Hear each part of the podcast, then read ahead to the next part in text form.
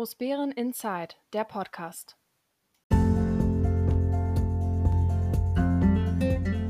Hallo, hier ist Großbären. Hallo, hier ist Großbären Inside, der Podcast der etwas andere Nachrichtenkanal über die Gemeinde Großbären und die drei liebenswerten Ortsteile Heinersdorf, Kleinbären und Dietersdorf.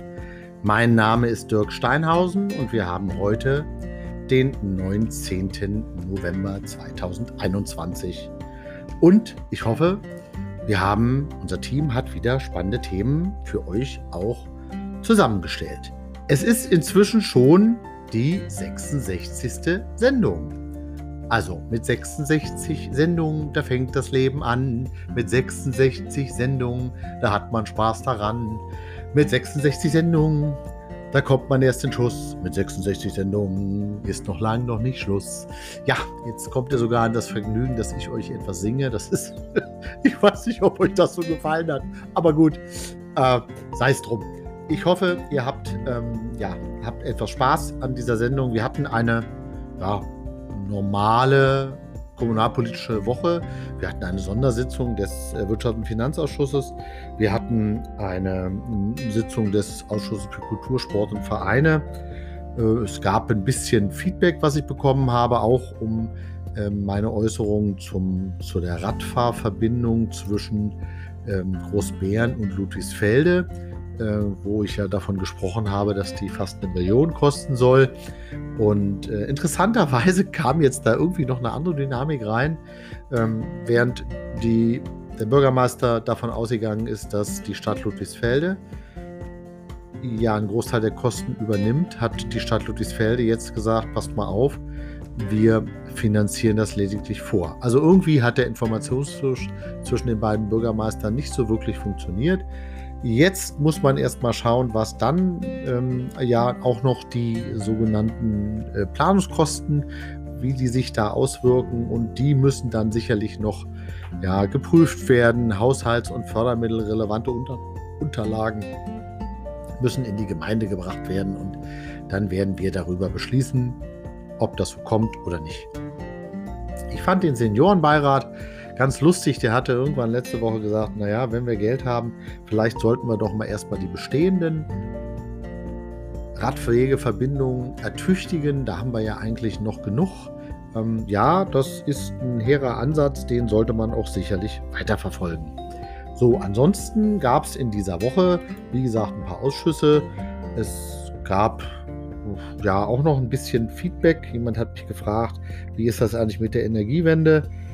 Dann haben wir ja den Nachtragshaushalt so ein bisschen durchgesprochen zum ersten Mal in einer Sondersitzung. Und äh, ja, daraus sind auch wieder einige Dinge, ja, haben sich entwickelt, beziehungsweise werden uns wahrscheinlich noch eine Weile beschäftigen. Ich bedanke mich jedenfalls für das Feedback. Jede Idee, jeder Vorschlag, der uns als Gemeinde weiterentwickelt, der uns weiterbringt, der uns nach vorn treibt, der sollte auch gehört werden. Wir haben zurzeit kein Ideenproblem, wir haben ein Umsetzungsproblem, wir sind langsam. Und diese Langsamkeit wird irgendwann auch uns Chancen verbauen. Aber ihr seid natürlich aufgefordert, mir trotzdem eure Ideen, Vorschläge und Wünsche auch weiterhin zu nennen. Und jetzt wünsche ich euch erstmal viel Spaß beim Zuhören. Und Dirk, was hat dich in dieser Woche zum Schmunzeln gebracht? Ja, lustig war in dieser Woche, dass die Cameron hat ja den Nachtragshaushalt vorgelegt und bei der ersten Besichtigung dieses Nachtragshaushaltes ähm, guckt man sich dann die einzelnen Unterlagen an. So eine Haushaltsunterlagen bestehen immer aus mehreren, ja, es sind fast immer ja, weit über 150 Seiten. Ähm, am Anfang ist ein Vorbericht, dann kommen so Ergebnis- und Finanzhaushalt, dann kommen im Regelfall die einzelnen Produktkonten, die man so hat. Ähm, das endet dann mit den Wirtschaftsberichten der beteiligten Unternehmen und am Ende ist dann nochmal der Stellenplan.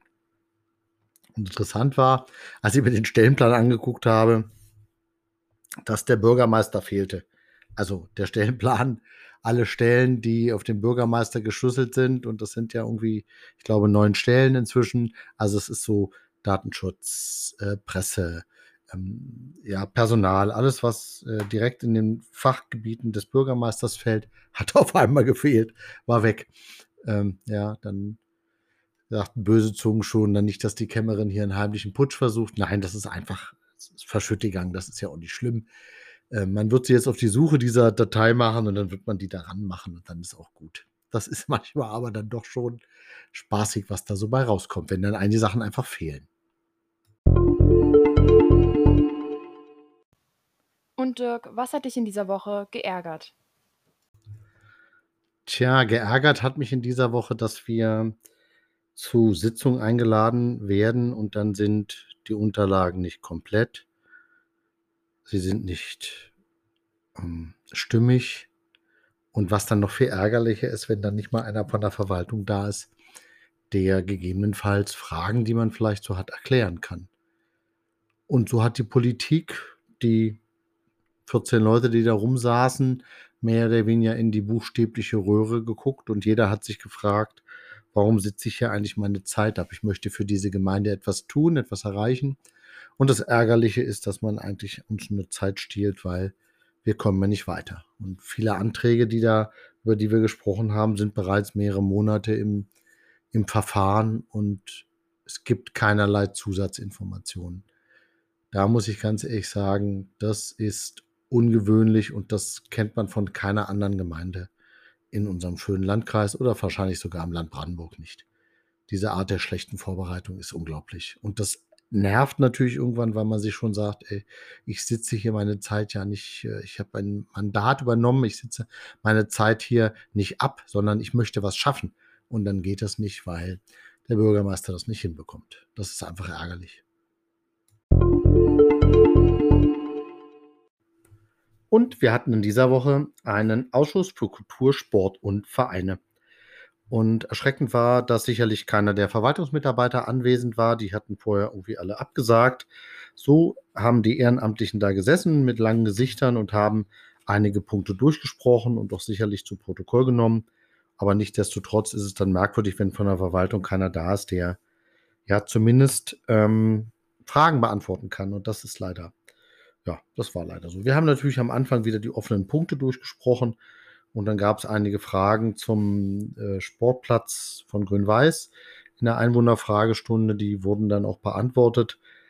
Wir haben dann uns über Beratung und Empfehlungen zur Entrichtung einer Gedenkstele am Unglücksort Genshagener Heide vom 1. November 1982. Wer sich erinnert oder wer vielleicht darüber schon mal gehört hat, gab es dort in unserem, für unseren Landkreis das größte Zugunglück. Und da sich das im nächsten Jahr 40, Jahr, äh, 40 Jahre jährt, sollte die Gemeindeverwaltung, respektive der Bürgermeister mit seinem Amtskollegen äh, der Stadt Ludwigsfelde, also mit Andreas Igel und der Landrätin Cornelia Wenian Kontakt aufnehmen, um vielleicht eine gemeinsame Stele zur Erinnerung an diese, an dieses Zugunglück dort an der, an der Bahntrasse in der Genshagener Heide aufzustellen. So war der Plan. Ähm, erstaunlicherweise ist der, der Antrag jetzt auch schon zwei Monate alt, aber es gab keinerlei Vorarbeit. Das heißt, der Ausschuss konnte diesen Antrag so wie er ist nur empfehlen. Wir werden mal sehen. Hoffentlich gibt es dann in den nächsten Ausschüssen ähm, etwas mehr sachliche Informationen, wie weit man ist, ob man schon überhaupt was getan hat. Und da muss man weiter weiter schauen, was passiert. Ein weiterer Beschluss beziehungsweise eine weitere Beratung und eine Empfehlung hat stattgefunden für den Erwerb der sogenannten gelben Schleife.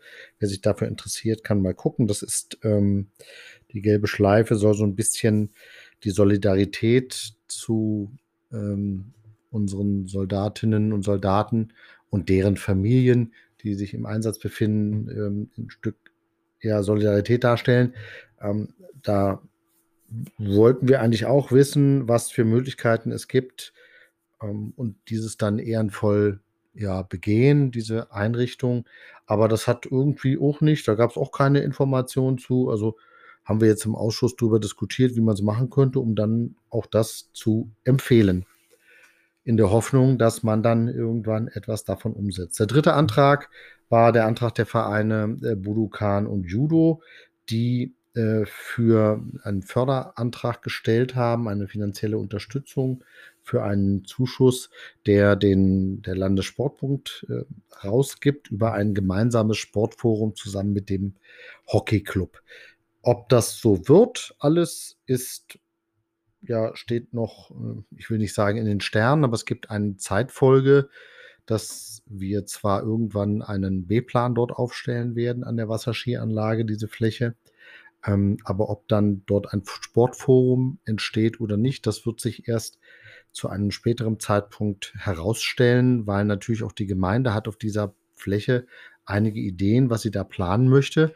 Und dann wird man sehen, das müsste im Februar, März eigentlich passieren.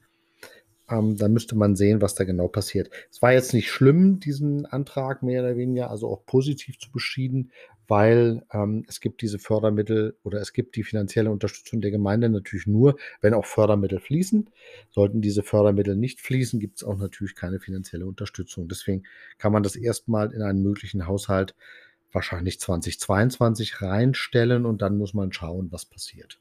So zum Nachtragshaushalt 2021 gab es gar keine Informationen ähm, in dem Ausschuss, weil natürlich zwar dieser Ausschuss auch mit einigen Dingen zu tun hat, aber äh, die Gemeindeverwaltung hat dann mitgeteilt, ja, nein, nee, da ist nichts bei, was für diesen Kultur-, Sport- und Vereineausschuss ähm, ja, zählt.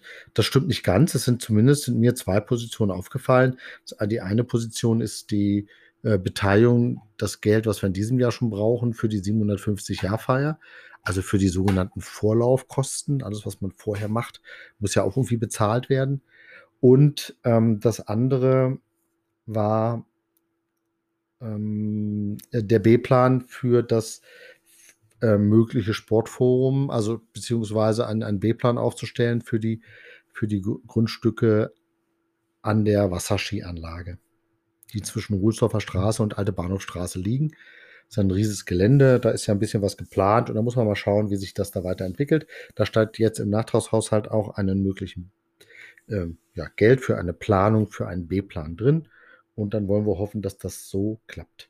Es gab dann noch eine interessante Information, so ein bisschen, wenn man über den Tellerrand hinaus guckt, dann ist natürlich schon das Corona ein, ja, und wie geht es weiter, auch in, mit öffentlichen Sitzungen und so ist das schon ein Thema. Ähm, Nichtsdestotrotz hat man uns mitgeteilt, dass Ludwigsfelde jetzt seinen Weihnachtsmarkt abgesagt hat. Und ähm, es wird sich zeigen, ob der in Großbären dann wirklich stattfindet. Weil wenn die Stadt Ludwigsfelde aus sicherheitstechnischen Gründen ihren Weihnachtsmarkt absagt, dann würde mich es schon überraschen, wenn dann die Gemeinde Großbären da den Weihnachtsmarkt durchführen würde. Aber warten wir mal ab. Ein offizielles Statement dazu gibt es erst in den nächsten Tagen und dann könnte mal aufmerksam die Presse zuhören, ob das alles so funktioniert.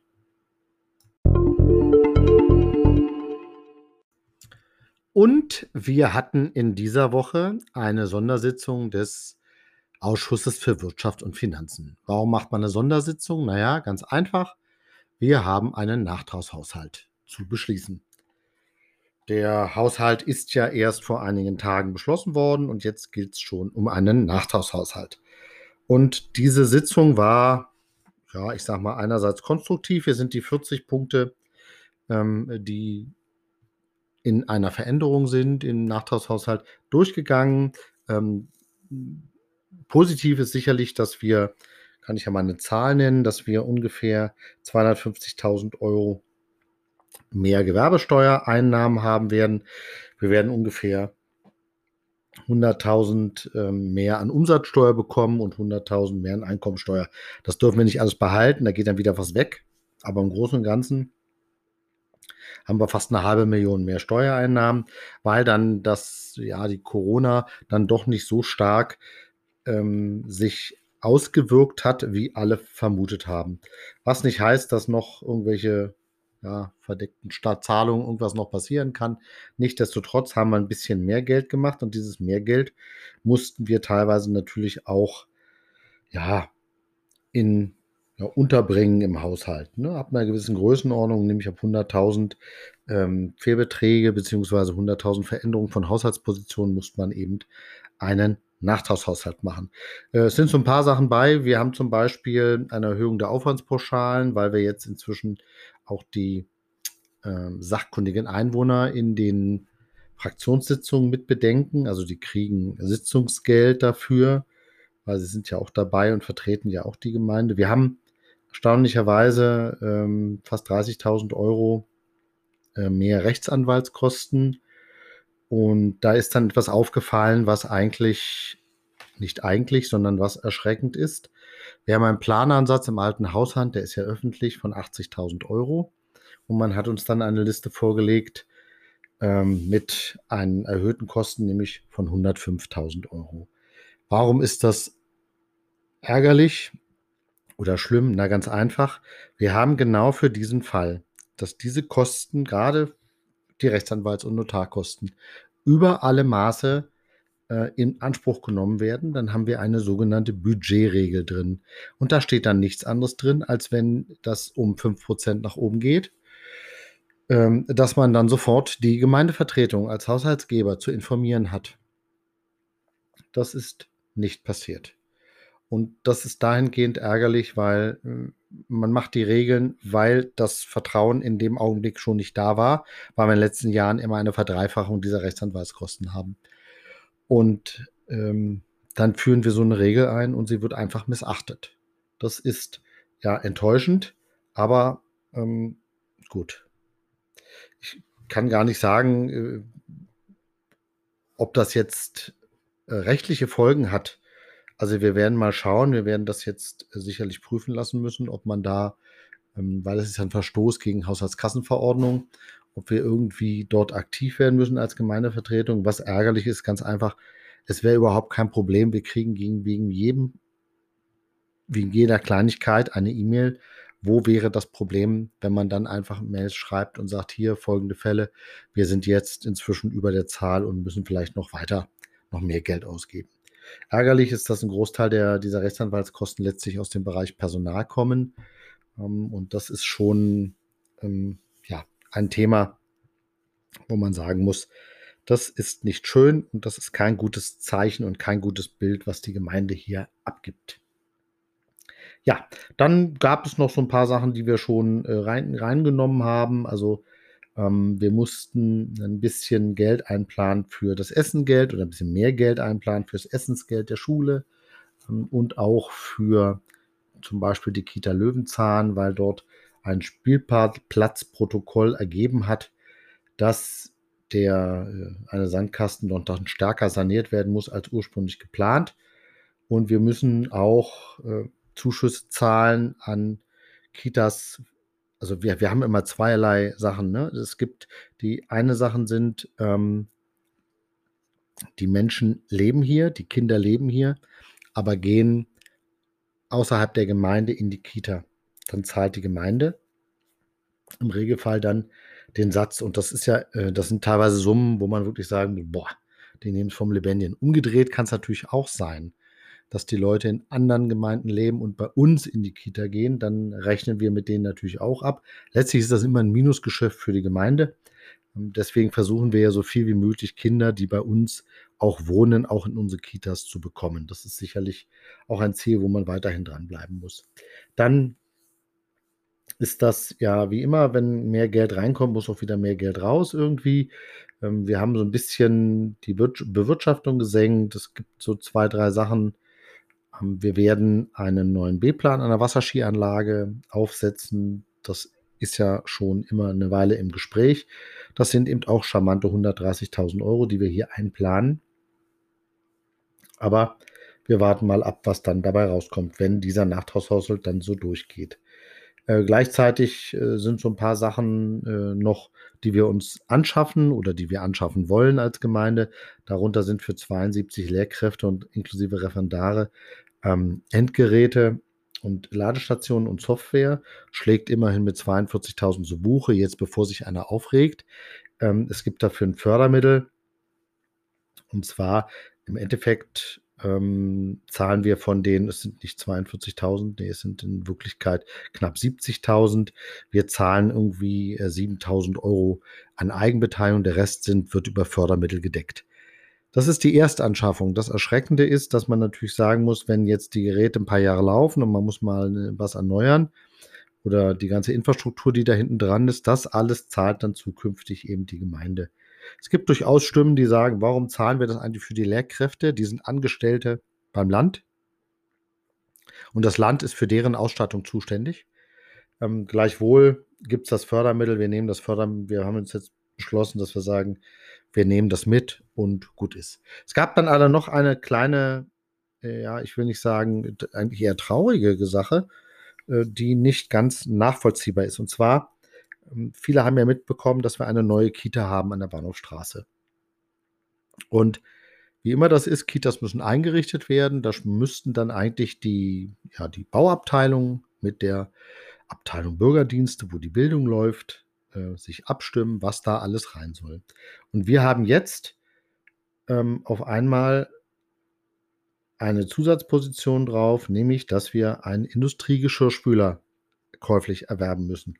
Den gibt es zurzeit nicht. Das heißt, wir müssen den für 2000 Euro leihen und werden dann irgendwann 6000 Euro ausgeben und den kaufen. Erschreckend ist eben, dass man ja eigentlich weiß, wie Kitas ausgestattet sein sollten. Und trotzdem hat man eine Küche eingerichtet mit einem normalen Geschirrspüler.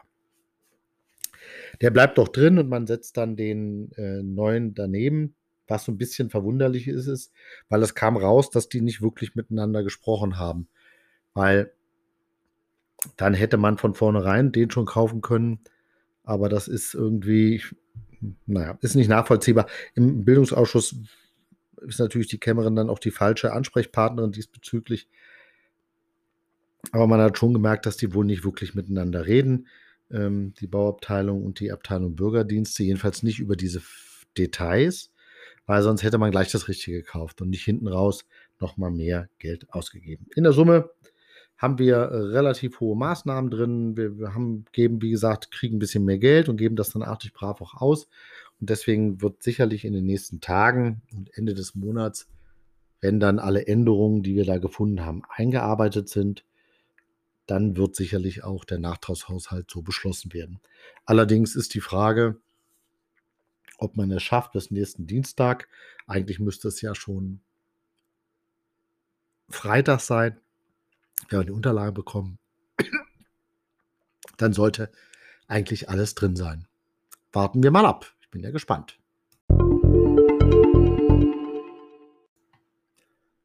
Und Corona ist natürlich auch wieder in dieser Woche in unserer Gemeinde angekommen. Es, also mehrere, in mehreren Bereichen. Das eine ist, dass ähm, unser Arzt Dr. Christian Schäfer ähm, Sonderimpfstunden anbietet und das irgendwo auch am Monatsende wohl im Gemeindesaal macht. Also da wird dann schon jetzt fleißig geboostert, wie man ja neudeutsch so schön sagt. Also viele gerade Ältere bekommen jetzt die dritte Impfung, die Auffrischungsimpfung. Und ich äh, jetzt mal ein persönliches Wort von mir. Ja, lasst euch impfen. So. Ne? Ganz ohne Schaum vom Mund und ähm, einfach überlegen. Ist, äh, die Vorteile überwiegen die Nachteile bei weitem. Und wir haben äh, auch Fälle in der Schule wieder. Ähm, das Gesundheitsamt in Teltow-Fleming kommt jetzt ja nicht mal mehr hinterher, diese Nachverfolgung sicherzustellen. Also es ist dann wohl sogar passiert, dass äh, der wenn Sie dann einen positiven PCR-Test haben, dann spricht ja das Gesundheitsamt eine Quarantäne aus und diese Quarantäneverfügung war oder hat dann die Menschen erreicht nach Ende der Quarantäne. Das sollte eigentlich nicht so sein. Normalerweise sollten die die relativ schnell bekommen. Da steht auch drin, wie lange sie sich in Quarantäne begeben müssen und dann ist gut. Aber es sind eben, wie gesagt, auch Schüler gerade unserer Schule, ähm, wo man dann schon nachguckt, wen hat das jetzt erwischt. Die haben keinerlei Symptome. Also jedenfalls, ich habe zwei kennenlernen dürfen. Die haben keinerlei Symptome. Die haben nicht mal einen Schnuppen. Ähm, aber sind eben positiv auf Corona getestet worden und sind demzufolge mussten sie in Quarantäne. Das Problem ist nicht, dass die Kinder es sind. Ein Großteil der Inzidenzen, die sie so hören in den Medien, kommen genau von den Kindern. Das Problem ist eher dann in den Familien, weil natürlich da dann die Gefahr ist, da trifft der Virus dann auf vielleicht nicht so starke Immunsysteme der Großeltern und dann wird es einfach problematisch.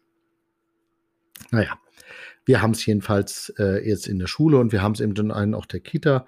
Die Kita-Kundebund, ähm, da gab es ja sogar eine Mitteilung von Seiten der Gemeinde, hat es jetzt eben auch relativ gerade schwer erwischt und die sind etwas im eingeschränkten Betrieb.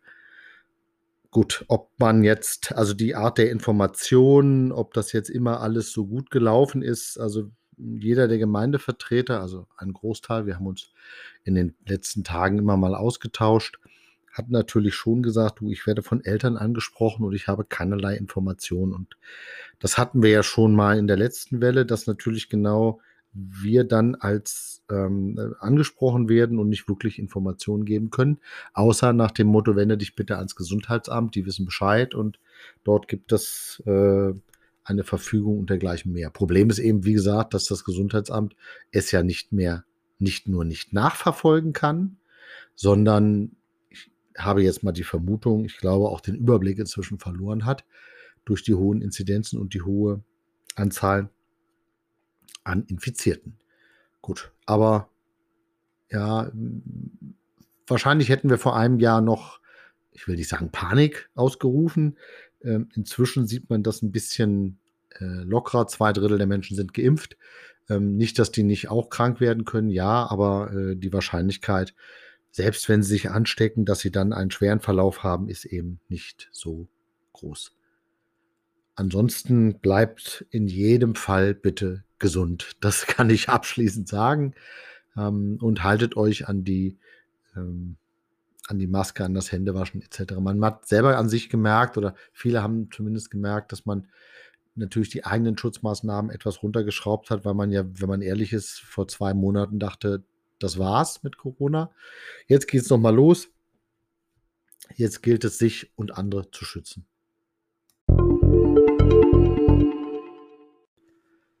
Ich bin vor kurzem gefragt worden, sag mal, wie hältest du es eigentlich mit der Energiewende?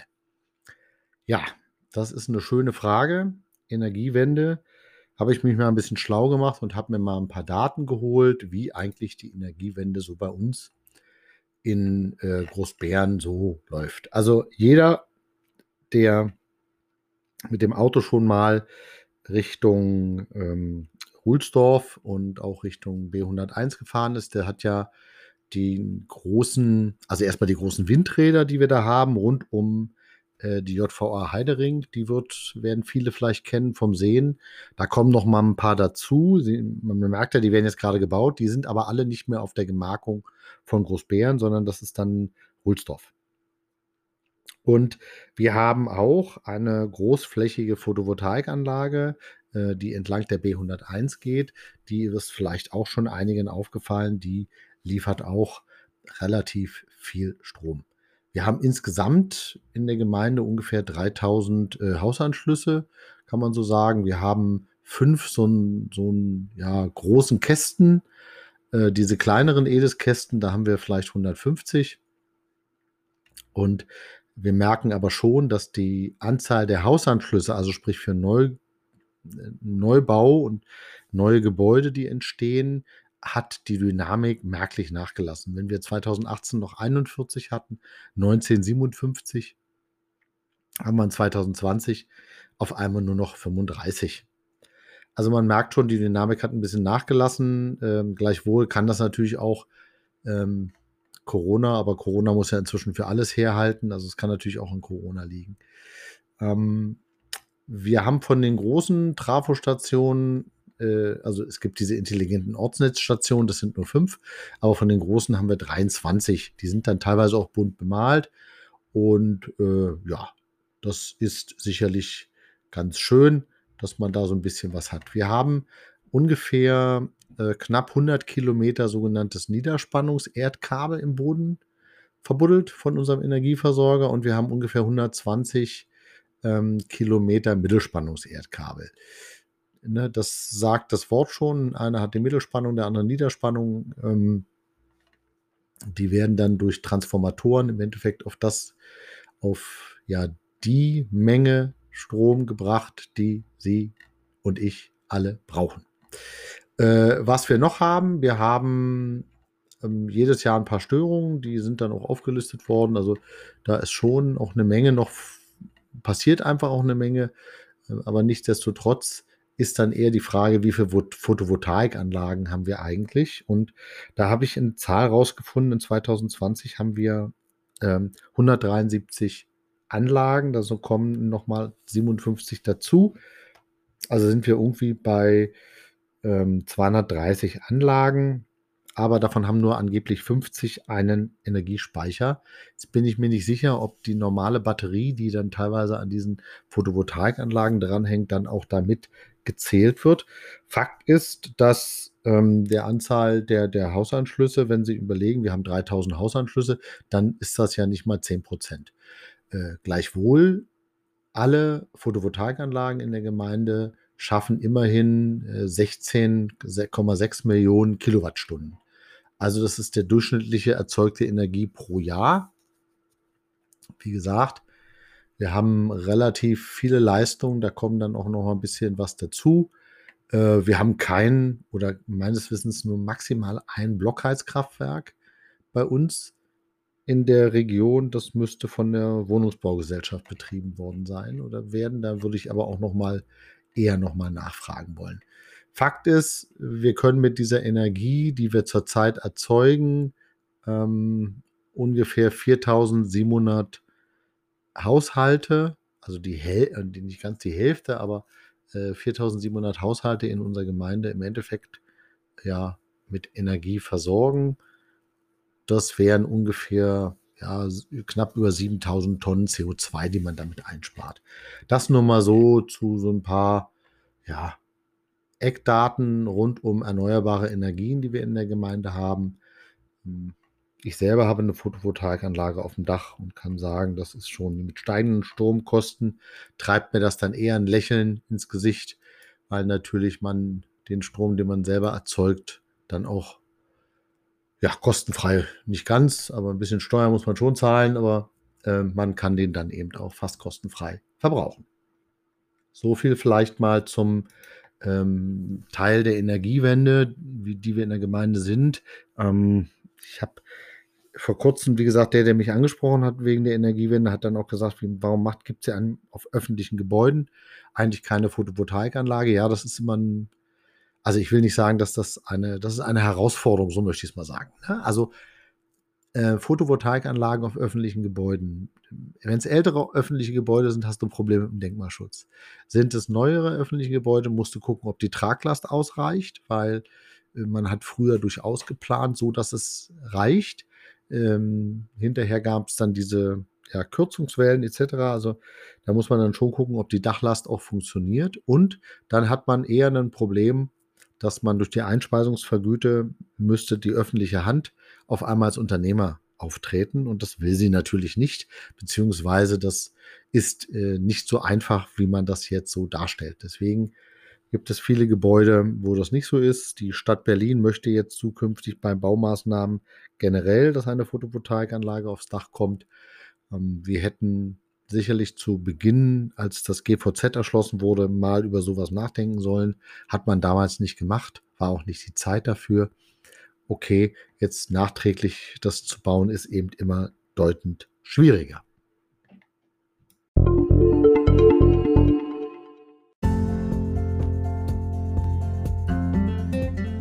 So, das war's schon wieder. So geht auch die 46.